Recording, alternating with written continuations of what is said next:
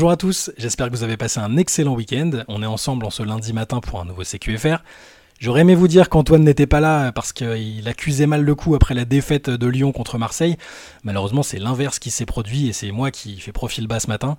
Euh, non, pour tout vous dire, on est en plein bouclage du prochain MOOC euh, dont le thème va bientôt vous être dévoilé. On espère que ça vous plaira, euh, on espère que vous serez nombreux comme toujours à précommander et commander le MOOC et vous aurez en tout cas très très bientôt des nouvelles à ce sujet. En attendant, euh, ce matin, voilà, bouclage oblige, euh, vous êtes bloqué avec moi pour discuter de l'actualité et des matchs des, dernières heures de, la nuit écoulée. Alors on va commencer évidemment par la nouvelle qui est tombée hier. Alors est-ce que c'est une nouvelle ou une précision? Ça reste un peu flou encore comme à chaque fois dès qu'il s'agit de blessures avec euh, Philadelphie malheureusement.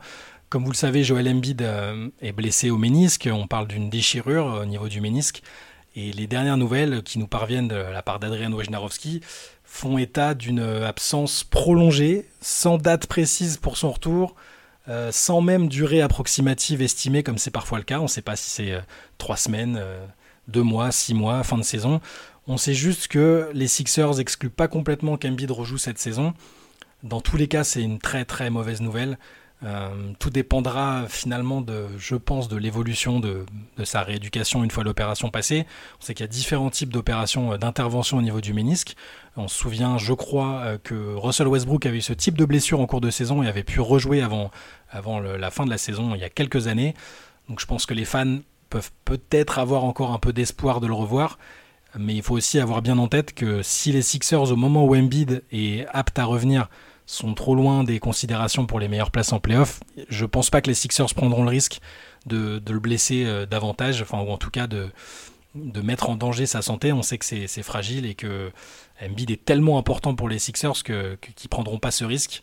En attendant, je pense aussi que ça enterre malheureusement ses chances de doubler euh, pour le MVP.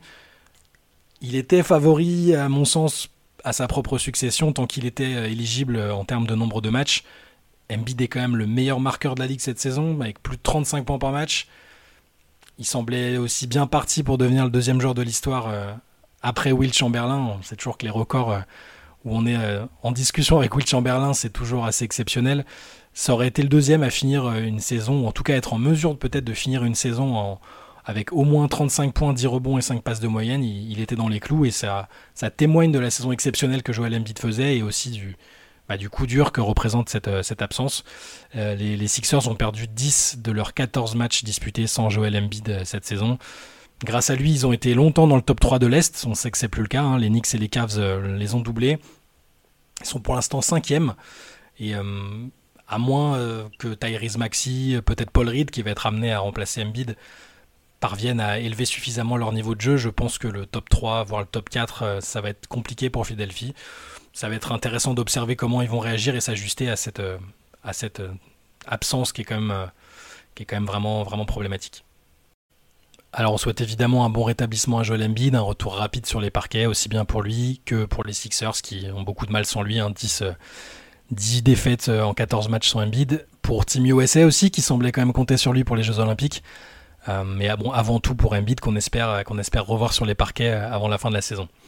Il y avait des matchs cette nuit, il y avait des matchs notamment de la part d'une équipe euh, qui était rivale de Philadelphie jusqu'à il n'y a pas très longtemps, jusqu'à ce que Philadelphie connaisse des difficultés.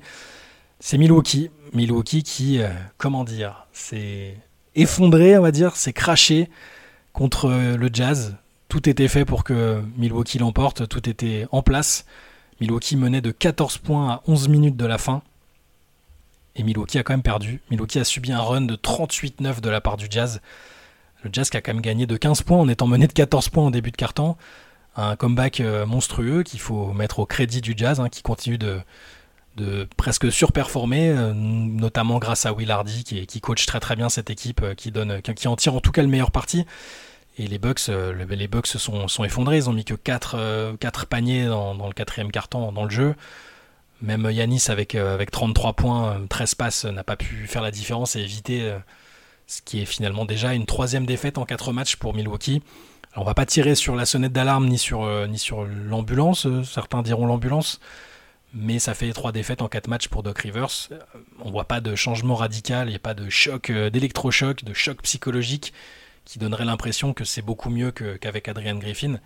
Et voilà, ça se fait toujours attendre. On sait qu'il faut être prudent, que avec les Clippers, on a pu être sceptique et pessimiste au début de, bah, au moment où James Harden est arrivé. Il s'est avéré que les Clippers sont parfaitement remonté la pente et aujourd'hui sont l'équipe la plus en forme de la ligue, mais Milwaukee pour l'instant a quand même du mal à, à se mettre en route avec Doc Rivers. Alors je vous donne quand même les stats. Laurie Markkanen 21 points, Colin Sexton 19, Keontae George l'excellent rookie 19 points euh, et, Utah qui était sur une série de 3 défaites de suite et qui, peut repartir de, l'avant grâce à ça. Je vous parlais des Clippers donc comme équipe en forme. Euh, les Clippers qui sont dans cette lutte à 4, sont engagés dans une lutte avec euh, OKC, Minnesota et Denver pour la première place à l'ouest. C'est je pense, c'est la storyline la plus intéressante sur le strict terme, euh, sur le strict plan sportif jusqu'à la fin de la saison, sur la deuxième partie de saison. On ne sait pas qui va finir en tête à l'ouest. Il y a quatre équipes encore en lice euh, qui se tiennent en un match. Les Clippers qui ont fait le job en, battant, euh, en battant Miami. Cinquième victoire en six matchs depuis le début de, de, leur, road trip. 25 points de Kawhi Leonard, 21 points de James Harden et un bilan de 25 victoires et 5 défaites seulement depuis, euh, depuis le début décembre. Euh, en, ce qui concerne, euh, en ce qui concerne le score, c'est 103 à 95 pour les Clippers à l'extérieur. Encore une impression de, bah, de solidité, de, certitude et d'assurance pour, pour les joueurs de, de Tyron. C'est la meilleure équipe en ce moment NBA. On a pu, comme je le disais tout à l'heure, être sceptique à un moment, mais là, force est de constater que n'y a pas de meilleure équipe, il n'y a pas d'équipe plus, plus en forme que les Clippers en, en, NBA en ce moment, tout simplement. Et il faudra voir si justement, euh, par rapport à, ces autres équipes qui jouent la première place à l'ouest, euh, euh, Los Angeles sera l'équipe qui, finira en tête. Pour l'instant, il y a Minnesota et OKC qui continuent leur duel à distance aussi pour ce, trône de l'ouest. On va commencer par Minnesota peut-être, qui, bah, qui, va envoyer son coach Chris Finch au All-Star Game, qui va coacher son, son premier All-Star Game. Les, Wolves n'avaient plus de coach en charge d'une sélection depuis le regretté Flip Saunders en 2004, et, là Chris Finch puisque Minnesota a verrouillé la première place à deux semaines du, All-Star Game, coachera euh, la sélection de l'Ouest. Donc euh, c'est quand même le signe d'un un signe positif d'un retour, euh, un retour marquant de Minnesota aux, affaires, je trouve. cette nuit, ils sont donc imposés à domicile contre, contre Houston. ils l'ont emporté 111 à 90. Je regardais le score, je l'avais plus sous les yeux. 111 à 90 avec 32 points d'Anthony Edwards qui a été incandescent dans le troisième quart-temps à l'image de, Minnesota. Euh, Edwards a marqué 23 de ses 32 points dans ce carton. Rudy Gobert double-double, 17 points, 13 rebonds, et donc euh, victoire de Minnesota, qui garde d'une courte tête, euh, grâce au tiebreaker, la tête par rapport à, Oklahoma City. Le Thunder, justement, a eu énormément de mal à se défaire des Raptors. Ils ont dû remonter 23 points de retard, passer par deux prolongations pour finalement l'emporter. Alors, Shai Alexander, 23 points, 14 passes. Il y a quatre autres joueurs qui ont marqué au moins 20 points pour, euh, pour OKC. Josh Giddy 24, Chet Holmgren 22, Lou Dort 22 et Aaron Wiggins 20. Euh, Le Thunder a quand même été obligé d'égaler son record de, de panier à 3 points de franchise avec 23 euh, paniers primés et donc une victoire 135 à 127 après deux prolongations contre les Raptors. Ça a été poussif, mais la victoire est là et OKC reste au contact et à égalité en termes de bilan avec, avec Minnesota. Le dernier larron dans cette course pour la première place à l'ouest, pour le moment, bah, c'est toujours Denver, les champions en titre. Denver qui a été poussif, on va dire, à domicile aussi. Il n'y a pas de match facile, j'ai l'impression, cette année, pour, euh, même pour les, grosses équipes. Y a, on a vu quelques cartons énormes, mais les petites équipes ont tendance à, se rebiffer un peu ou à essayer de prouver quelque chose contre, contre les grosses. Et les Nuggets, qui ont été menés de 14 points au premier mi-temps contre Portland, ont finalement pris l'avantage en, toute fin de troisième carton pour finalement ne plus lâcher, euh, les rênes ensuite. Nikola Jokic 29 points, Jamal Murray 21 points, 10 passes, euh, et les petits jeunes dont l'apport va être euh, forcément scruté et important au moment des playoffs. Christian Brown et Peyton Watson ont aussi apporté le, jus nécessaire pour une deuxième victoire en, 48 heures pour, Denver contre Portland. Victoire 112 à 103. Scoot Anderson, si ça vous intéresse, pour ceux qui suivent particulièrement, particulièrement les rookies, Scoot Anderson a eu du mal à régler la mire. 3 sur 16 pour le meneur rookie en sortie de banc. On peut parler de, retour, il y a eu des retours un peu, un peu émouvants, un peu marquants cette nuit, à commencer par celui de, Bradley Bill. Bradley Bill euh, qui revenait à Washington après 11 années passées là-bas euh, avec un succès euh, collectif mitigé, mais les gens l'aimaient quand même, il était impliqué dans la communauté comme, comme souvent les, stars et franchise players de, ses équipes. Il a choisi la date de ce retour et de cet hommage pour, pour réussir sans doute le meilleur match de, son début de carrière à Phoenix Bradley Bill a marqué 43 points à 16 sur 21 et les Suns se sont imposés facilement 140 à 112 contre, les Wizards. Côté français, Bilal Koulibaly était titulaire, ce qui est toujours une bonne nouvelle. Malheureusement, en attaque, il n'a pas du tout réussi à, tirer son épingle du jeu. Aucun point marqué, un rebond et aucune autre stat noircie sur la feuille de match en 25 minutes. Un plus-minus de moins 25. Donc une soirée à oublier en attaque pour, pour Bilal de ce point de vue-là. Mais son activité défensive qui est omniprésente et indiscutable et qui fait que je pense Washington croit vraiment beaucoup en lui. Cette activité défensive, elle a été remarquée et pas par n'importe qui, elle a été remarquée par Kevin Durant. Kevin Durant après le match qui a été interrogé sur le traitement qu'ont essayé de lui réserver Bilal Koulibaly et Denis Avdia qui se sont relayés sur son cas. Durant a marqué que 18 points et il s'est déclaré heureux de voir que des jeunes adversaires étaient comme ça était capable de le bousculer euh, défensivement et de ne pas trop le respecter comme il a parfois l'impression que c'est le cas avec, euh, des jeunes. Donc euh, c'est toujours sympa d'être remarqué par l'un des meilleurs joueurs de la ligue pour, Bilal Koulibaly, malgré, cette défaite des Wizards. L'autre retour marquant de la nuit, c'était celui de, Marcus Smart à Boston. Marcus Smart qui était, qui était en civil, comme les trois quarts de l'effectif des Memphis Grizzlies. c'est une vraie hécatombe pour Memphis qui a 13 joueurs à l'infirmerie. Sur ce match, 13 joueurs absents. Euh, c'est juste incroyable. C'est pas, pas loin d'être du jamais vu, je pense, euh, ou en tout cas de mémoire euh, récente. C'est quand même assez incroyable. Donc un effectif décimé qui s'est présenté, qui présenté à Boston et Marcus Smart a, a, eu droit à son hommage après 9 années passées à Boston. Et, et, ça a été un moment assez fort parce que la vidéo que lui ont réservé, réservé les Celtics au, premier carton du match était aussi intense que lui l'a été pendant 9 ans.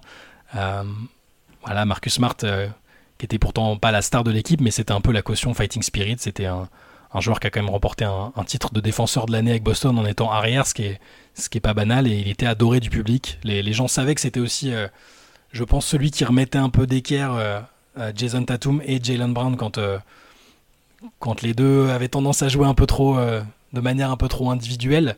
On sait que c'est lui qui poussait les coups de gueule, c'était un leader de vestiaire, et les gens lui ont bien rendu avec un, bel hommage, je trouve, et qui a duré assez longtemps. Euh, c'était, ça, pouvait donner quelques frissons, et je pense que lui, euh, a été heureux de, ce, cet hommage, euh, alors qu'il malheureusement, je pense que s'il avait pu choisir, il serait pas parti de Boston. Il adorait faire partie de cette équipe-là, et, et, et, l'équipe était un peu à son image, très combative, très dure, très, très intense. Donc ça a été un choc pour lui, je pense, et pour certains fans des Celtics, on a vu pas mal de panneaux dans les, dans les tribunes euh, merci Marcus, Marcus MVP, voilà tous ces, tous ces petits messages qui je pense ont, dû lui faire chaud au cœur et, on espère le revoir euh, si ce n'est avant la fin de la saison, au moins la saison prochaine, euh, pour une équipe de Memphis qui aura vraiment besoin d'un vétéran comme lui après cette saison, j'allais dire tragique, mais on va peut-être pas aller jusque-là, mais extrêmement décevante avec toutes ces blessures, avec le retour de Jamorand finalement, finalement blessé dans la foulée. Et je pense que Memphis aura besoin d'un joueur avec l'expérience de Marcus Smart la saison prochaine. Sur le terrain, euh, les Celtics n'ont pas trop eu de difficultés. Jason Tatum a marqué 34 points avant de se reposer dans le quatrième carton. Il y avait besoin quand même de cette victoire hein, de, Boston après, euh, après le quack contre les Lakers. Les Lakers sans LeBron James, sans Tony Davis. Euh, personne, je pense, s'attendait à, ce que, ce que les Lakers prennent ce match contre les Celtics, à Boston qui plus est. Il fallait remettre un peu d'ordre dans la maison et les Celtics l'ont fait contre Memphis en gagnant 131 à 91. Dans les autres rencontres de la nuit sur lesquelles on peut passer peut-être un peu plus vite, euh, Franz Wagner a égalé sa meilleure performance en carrière, 38 points, lors de la victoire du Magic à Détroit. Euh, L'Allemand a shooté à 17 sur 25 sans aller une fois sur la ligne, et ça a été le moteur d'Orlando. Depuis son retour, on, voit Orlando un peu sous sa, meilleure version, sous la version que les, fans du Magic espèrent voir en playoff. Et ça, ça, ça a débouché sur une victoire, une victoire d'Orlando, 111 à 99 à Détroit. Détroit où Killian Hayes n'a pas joué pour la troisième fois de suite. Euh, comme vous le savez sans doute, euh, les rumeurs s'intensifient sur son cas. Euh, apparemment, lui et son camp sont OK pour un trade. Les Pistons sont OK pour un trade aussi. Reste à trouver maintenant l'équipe qui, passera à l'action. Kylian étant restricted free agent à la fin de la saison. Peut-être que certains voudront patienter. En tout cas, ça devrait, je pense, bouger peut-être d'ici la, la deadline des trades dans quelques jours pour Kylian Hayes. En tout cas, on lui souhaite une situation où où il puisse euh, s'épanouir, où il puisse avoir un peu de temps de jeu, peut-être dans une équipe plus compétitive euh, que ne l'est Détroit, cette année. On peut passer ensuite à Indiana peut-être. Indiana qui a surmonté le meilleur match en NBA de Brandon Miller, dont Antoine disait, beaucoup de bien récemment et, à juste titre. Euh, même s'il a shooté à 10 sur 25, Brandon Miller a quand même mis 35 points. Et euh, malgré ça, les, Hornets se sont inclinés contre les Pacers. Avec Pascal Siakam, je pense, homme fort du match quand même pour Indiana. Avec 25 points, 9 passes, 8 rebonds. Tyrese Halliburton a dû se contenter de, 20 minutes euh, en raison de, sa blessure. Hein. Il est assez logiquement ménagé et préservé. On connaît l'importance d'Halliburton pour cette équipe des Pacers. Et les Pacers qui l'ont donc emporté 115 à 99 contre les Hornets. Voilà, c'est tout pour les matchs euh, de cette nuit. Je vous rappelle les résultats quand même. Orlando qui l'emporte à Détroit 111 à 99. Phoenix qui gagne à Washington 140 à 112. Boston pour le retour de Marcus Smart qui domine Memphis 131 à 91. Indiana domine Charlotte 115 à 99. Les Clippers encore et toujours 103 à 95 s'imposent à Miami. Minnesota qui fait la course en tête à l'ouest 111 à 90 à domicile contre Houston. OKC a dû passer par deux prolongations pour, battre euh, Toronto 135 à 127. Utah fait une remontada incroyable contre Milwaukee qui s'est effondré dans le quatrième quart-temps 123 à 108. Et Denver, le champion en titre, a battu Portland 112 à 103. Voilà, c'est tout pour nous aujourd'hui. On se retrouve euh, cette semaine pour tous les rendez-vous habituels, les CQFR, le podcast en équipe. Et je vous souhaite une excellente journée. À bientôt!